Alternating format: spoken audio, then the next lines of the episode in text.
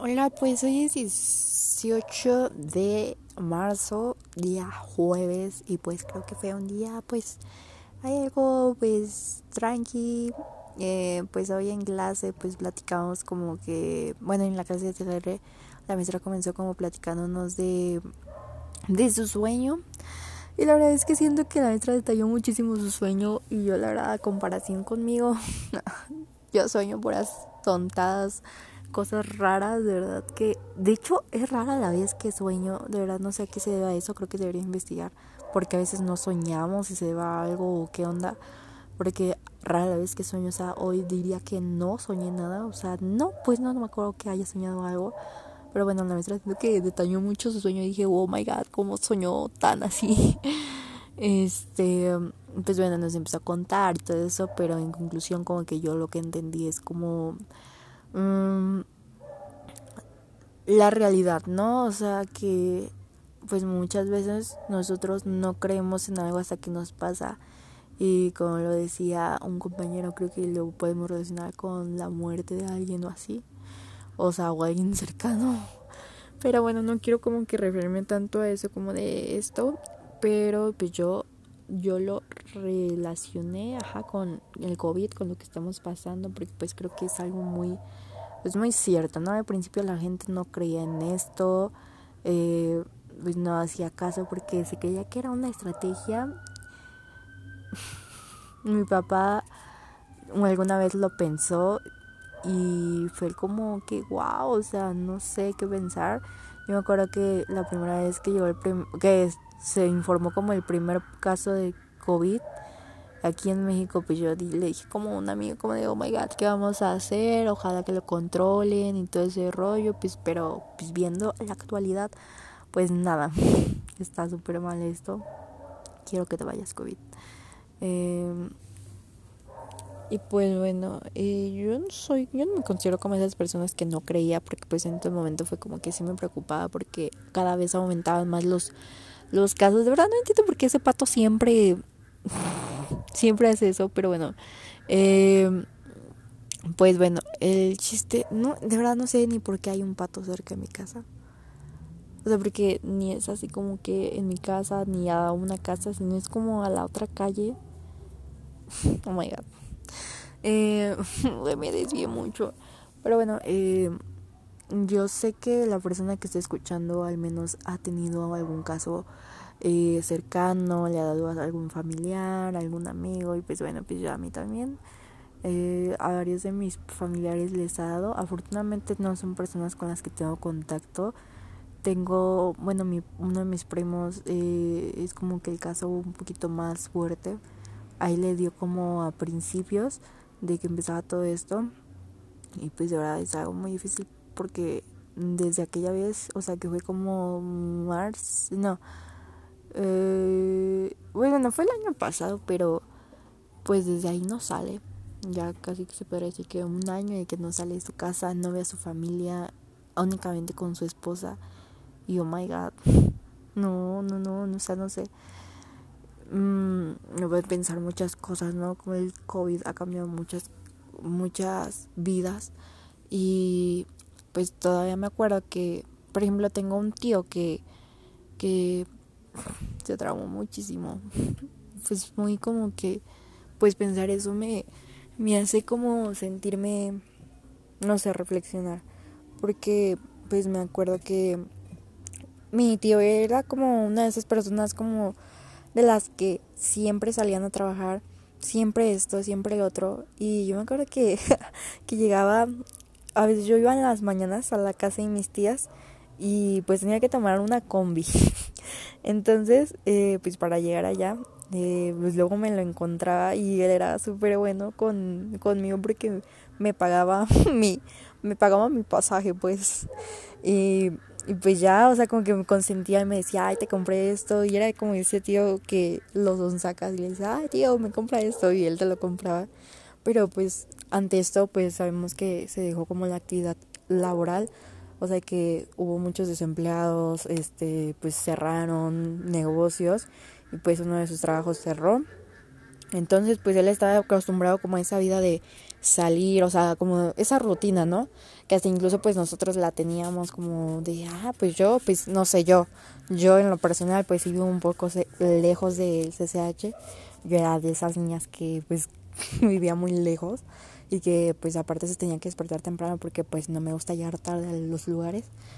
Este, soy todo lo contrario, bueno, puedo decir que soy todo lo contrario a mi mamá en ese aspecto, porque mi mamá, o sea, literal, si las citas a las 4, le tienes que decir como que, ay, mejor te veo a las 2 para que realmente mi mamá llegue a las 4, porque nunca llega a la hora establecida, y eso me ha dado mucho coraje, porque, pues, por ejemplo, desde, desde, la desde el kinder, oh my God, este, que ella me llevaba a la escuela, siempre llegábamos tarde, me acuerdo que en la primaria me decían tipo, ya es tu tercera vez que llegas tarde, porque hagan de cuenta que pues yo llegaba tarde a la escuela y ya, o sea, ya estaba cerrada la puerta y después nos dejaban pasar y nos anotaban una listita y nos decían, a mí me acuerdo que una vez me dijeron como, ya es la tercera vez que llegas tarde, si llegas tarde otra vez te suspendemos una semana y yo como de, oh my god.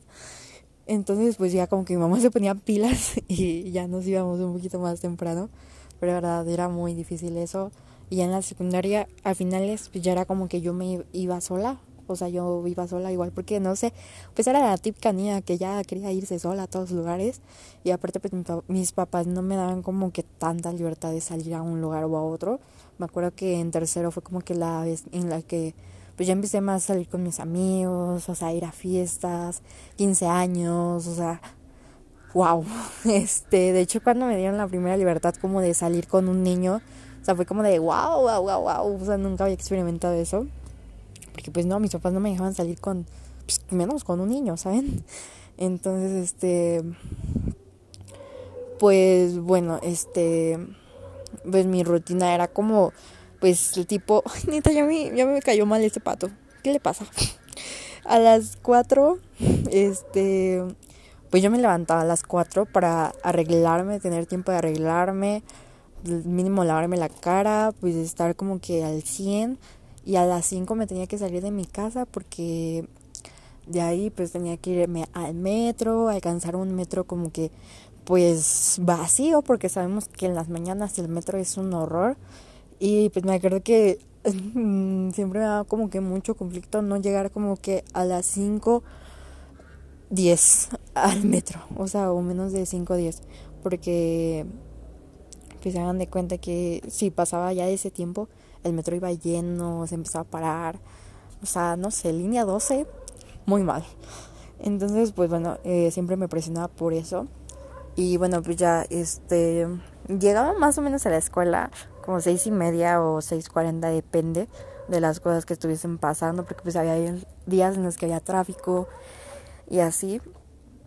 Y pues ya prefería como que llegar temprano, llegar al salón, estar ahí como platicando, a llegar tarde, porque una de mis peores experiencias es el tercer día de clases llegué tarde y fue muy chistoso porque, pues no sé, me acuerdo que esa vez, pues yo me, o sea, de esta rutina de que tenía que me levantar a las 4, ese día me levanté a las 5, o sea, que mis, mis papás como que me despertaron como de, oh my god, ya son las 5.